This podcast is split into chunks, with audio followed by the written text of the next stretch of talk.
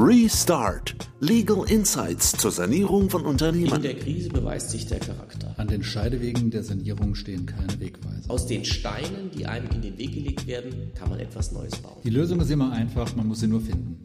Ja, herzlich willkommen zu einer neuen Folge der Podcast-Reihe Restart zur Sanierung von Unternehmen. Heute wieder mit Gerhard Müller von Falk Co. Hallo. Herr Müller.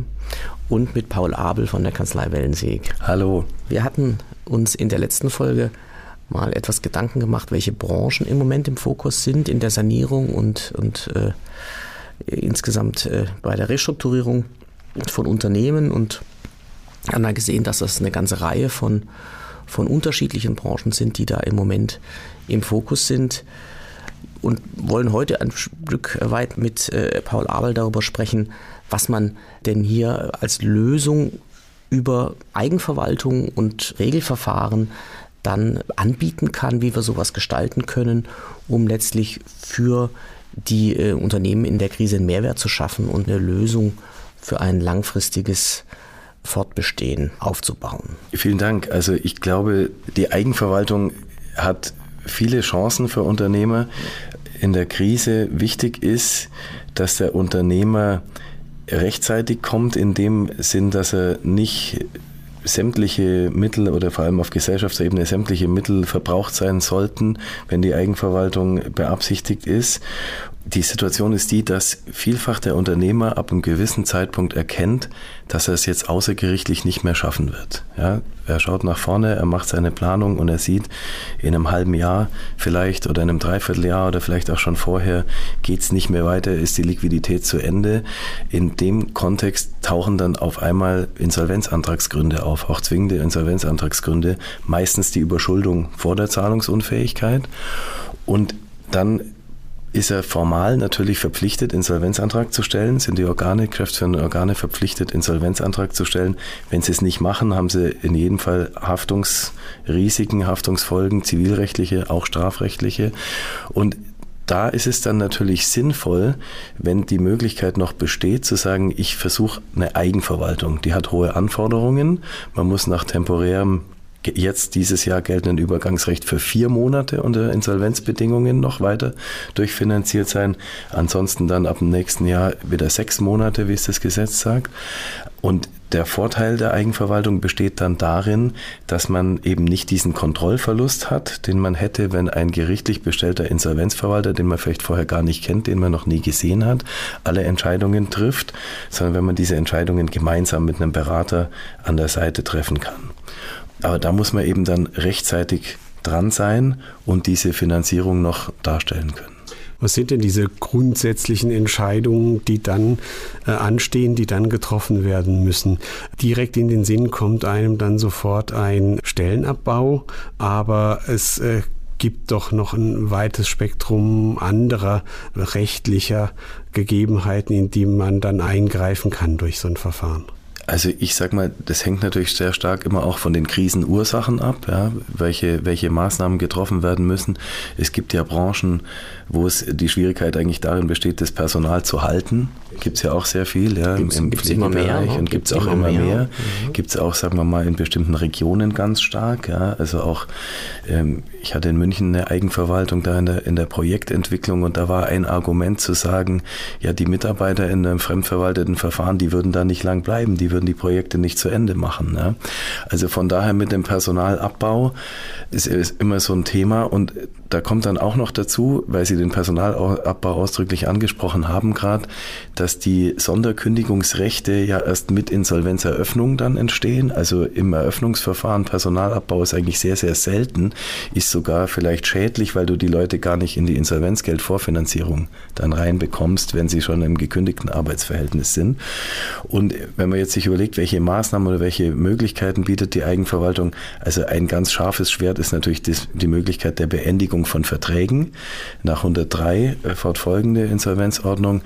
Diese Möglichkeit besteht auch erst mit Insolvenzeröffnung, aber ich sag mal, das ist natürlich, die kommt ja auch relativ bald zum einen und zum anderen, wenn der Vertragspartner weiß, dass es mit Insolvenzeröffnung ohnehin geschieht, dann ist er vielleicht auch im Vorfeld schon bereit, was anzupassen mit Blick darauf. Ich glaube, das ist ja äh, auch sowohl bei den Gesprächen nachher mit, mit den Mitarbeitern und den Gewerkschaften beim Personalabbau, aber auch eben bei, bei langlaufenden Verträgen ja der große Vorteil. Ich habe plötzlich einen Hebel, ne?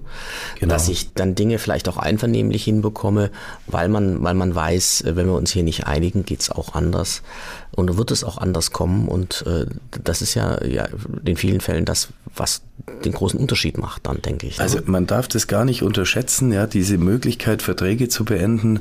Es wird oft in den Lehrbüchern dann so beschrieben als leistungswirtschaftliche Sanierungsmaßnahme.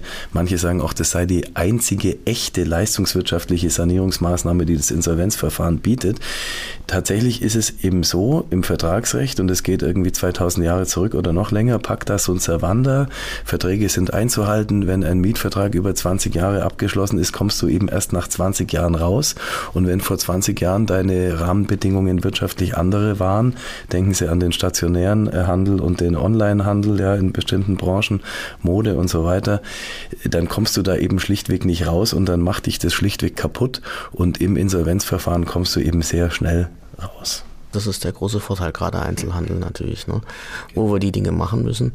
Anpassung, auch wegen anderer wirtschaftlicher Rahmenbedingungen, ist ja wirklich sehr, sehr schwer. Wir haben viele Fälle gehabt, wo wir für Mandanten geprüft haben, jetzt im Zusammenhang mit den ganzen Preissteigerungen, die wir hatten, im Energiebereich, die ja zum Teil exorbitant waren. Selbst da kommt man eigentlich mit den, den normalen Tools, Störung der Geschäftsgrundlage und so weiter kaum noch raus. Das heißt, vom Prinzip Pactas und Servanda gilt einfach in den, in den meisten Fällen, so dass wir dann tatsächlich über eine Eigenverwaltungs- oder ein Regelverfahren gehen müssen, wenn wir da was ändern wollen. Das Eigenverwaltungsverfahren, da, da denkt man ja auch sofort an, an den Insolvenzplan. Muss in allen Fällen ein Insolvenzplan dann an den Start gebracht werden, zur Abstimmung gebracht werden? Also rechtlich muss es natürlich nicht so sein. In einer Vielzahl der Fälle ist es so, weil es vielfach so gewollt ist. Der Insolvenzplan hat oftmals den Vorteil, also der ist natürlich sehr frei in seiner Ausgestaltung, aber in aller Regel hat er doch den Inhalt, dass der Rechtsträger erhalten bleibt. Und wenn der Rechtsträger erhalten bleibt, hat es natürlich den Vorteil, dass die ganzen Verträge, die um diesen Rechtsträger herum bestehen, nicht nochmal neu abgeschlossen werden müssen, wie beim Asset Deal. Und wenn Sie beispielsweise ähm, einen ich sage jetzt mal, einen Bio-Händler haben und der hat vielleicht 22 Märkte in Deutschland, dann ist es natürlich leichter, über einen Insolvenzplan diese Vertragsverhältnisse zu behalten, als wenn sie mit 22 Vermietern das neu aushandeln müssen. Ja, vielleicht sind die Vermieter daran interessiert, jetzt an jemand anderes zu vermieten, zu besseren Konditionen und so weiter. Und so können sie dann diese Vertragsverhältnisse eben auch behalten. Also wir hatten gerade das Thema, dass wir Vertragsverhältnisse beenden wollen, wenn sie schlecht sind, aber wenn sie gut sind, wollen wir sie vielleicht gerade behalten halten. Und da ist der Insolvenzplan dann natürlich, äh, hat einen großen Vorteil.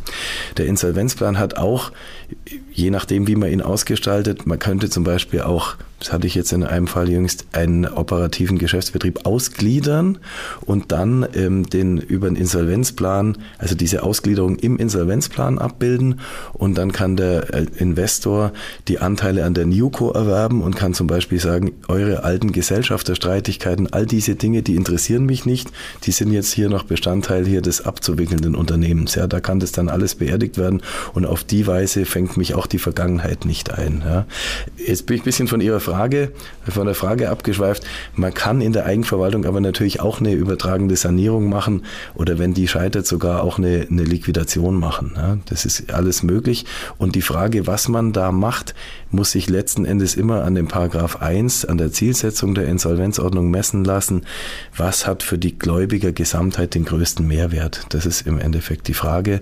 Und da muss man immer so vergleichend gegenüberstellen, ist es besser, hier die Insolvenzplanlösung oder die übertragende Sanierung zu suchen. Das ist ja letztlich auch, da springen wir vielleicht ein Stückchen an den Anfang zurück, das ist auch letztlich der Grund, weshalb ein Unternehmer, wenn er sieht, dass er in ein massives Problem läuft, das er selbst nicht mehr lösen kann, noch ein bisschen Pulver trocken halten sollte, um dann diese Besserstellung, die das Insolvenzrecht ja fordert in so einem Plan, Besserstellung der Gläubiger in so einem Plan, dass er die dann bewerkstelligen kann, indem er im Zweifel nochmal etwas reingibt. Und gegebenenfalls kommt er ja auch in die Situation, dass er sich gegen Konkurrenzangebote von interessierten Investoren verteidigen muss. Absolut. Also Sie sprechen da einen ganz spannenden äh, Punkt an und wir haben auch gerade ein Verfahren, wo, wo auch so Themen im Sinn eines Prepackaged von Anfang an so aufgesetzt werden. Ja. Da hat man für eine Unternehmensgruppe vielleicht 80 Tochtergesellschaften und gesagt, irgendwie, da sind vielleicht 30 davon werthaltig. Und der Gesellschafter hat ein Interesse dran, die eigentlich wieder dann zu erwerben aus der Insolvenz. Und damit er da auch eine gewisse Sicherheit hat, hat er sich jetzt von Anfang an schon gleich eine Fairness-Opinion eingeholt, hat es bewerten lassen und hat ein Angebot in der Höhe gleich als bindendes Angebot mit eingereicht, zusammen sozusagen mit, dem, mit der Insolvenzantragstellung in Eigenverwaltung. Und es wird jetzt bislang überall positiv aufgenommen. Natürlich musste er sich trotzdem dem Wettbewerb noch stellen, ja, aber er hat sich mit der Thematik befasst, er hat irgendwie diesen, diesen wunden Punkt oder diesen sensiblen Punkt gleich direkt adressiert. Und äh, es sind gute Chancen, dass das dann auch so umgesetzt werden kann. Ja?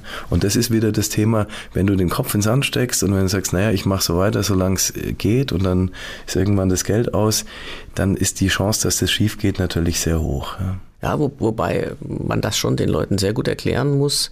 Dann, wir haben jetzt mehrere Fälle gehabt, wo die, die Leute dann die, die jetzt kamen mit der Idee, eine Eigenverwaltung zu machen, die, die Gesellschafter, äh, wenn wir denen dann erklären müssen, dass vom Prinzip auch in der Eigenverwaltung die äh, Gläubigerbefriedigung Priorität hat und wir möglichst eine möglichst für die Gläubiger möglichst günstige Verwertung brauchen und die auch dazu führen kann, dass man dann tatsächlich das Unternehmen verliert.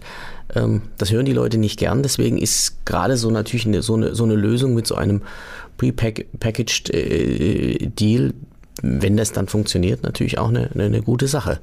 Aber im Kern bleibt es ja dabei, ähm, auch in der Eigenverwaltung muss ich schauen, dass ich Geld bekomme für das, was ich abgebe, ne? möglichst viel für die Gläubiger. Also lieber Martin, Herr Böhmann, da sprechen Sie was ganz Wichtiges an und das beobachtet man auch überall. Man hat irgendwann immer diesen Konflikt zwischen Gesellschafterinteressen und Gläubigerinteressen. Ja? Und da ist natürlich immer die Frage, wann setzt der an und wie geht man damit um? Und das, das zieht sich durchs ganze Verfahren und an der Stelle wird es dann auch, sagen wir mal, hier und da auch mal in einem gewissen Umfang haftungs, haftungsrelevant. Und ja, man kann das abstrakt nicht, nicht beantworten, aber ich glaube tatsächlich, man muss damit so umgehen, dass man den, den Gesellschafter da schon drauf hinweist und manche sage ich mal, lügen das dann weg oder sind dann kreativ in ihren Vergleichsverhandlungen oder in ihren Vergleichsrechnungen für den Insolvenzplan. Aber man muss tatsächlich sehen, ab dem Eintritt zwingender Antragsgründe gehen die Gläubigerinteressen vor. Ja, und da, also wo ich es dann auch so erlebe, ist, wenn man in einem guten Verkaufsprozess ist, wo man vielleicht an eine 100%-Quote rankommt, oder vielleicht auch sogar darüber hinaus, dass dann ab dem Moment die Gesellschafter, der Aufsichtsrat und so weiter, die wollen in irgendeiner Art und Weise mitreden, aber die sind jetzt nicht mehr das Organ, das mitreden darf. Ja, 276a Insolvenzordnung. Und gleichzeitig muss man es aber natürlich schon in deren Interesse auch machen, weil deren wirtschaftliche Interessen betroffen sind. Aber an der Stelle ist auch vieles unklar und auch vom Gesetzgeber und der Rechtsprechung nicht so ganz klar geregelt. Auch die Frage zum Beispiel, wer bestimmt denn die, die Vergütung äh, der, der Geschäftsführung oder des, des Vorstands äh, ist dann eigentlich nach wie vor beim Aufsichtsrat. Ja? Die Rolle für denjenigen, der das dann konzipiert, ist dann nicht einfach. Einerseits hast du diese gesetzlichen Vorgaben und du musst äh, dafür Sorge tragen, dass für die Gläubiger, die er nachher das, das optimiert wird. Und andererseits willst du natürlich auch eigentlich hast du einen bestimmten, bestimmten Outcome vor Augen. Ne? das, ist, das ist schwierig, ja. Das ist schwierig unter einem Hut. Und ich sag mal so, auch bei der Eigenverwaltung, Sie haben ja ein Mandat vom Unternehmen. Ja, natürlich hat dann nach der BGH-Rechtsprechung haben die Organe haben einen Drittschutz. Also wenn Sie das Unternehmen beraten, auch im Vorfeld, und dann werden verbotene Zahlungen geleistet, die fragen Sie vorher, dann ist der Geschäftsführer unmittelbar geschützt. Und Sie haben aber eigentlich in der Eigenverwaltung selber dann das Mandat im Interesse aller Gläubiger, wie ein Insolvenzverwalter, der es vom Gericht bekommen hätte. Ihre Ansprechpartner sind aber natürlich immer die aus dem Unternehmen, vielleicht die Gesellschafter.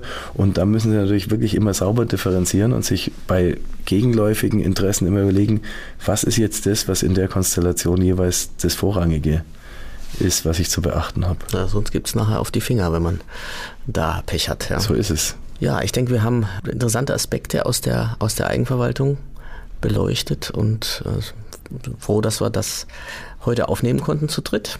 vielen Dank und äh, freuen uns auf die nächsten Folgen. Bis zum nächsten Mal. Sehr gerne, bis zum nächsten Mal.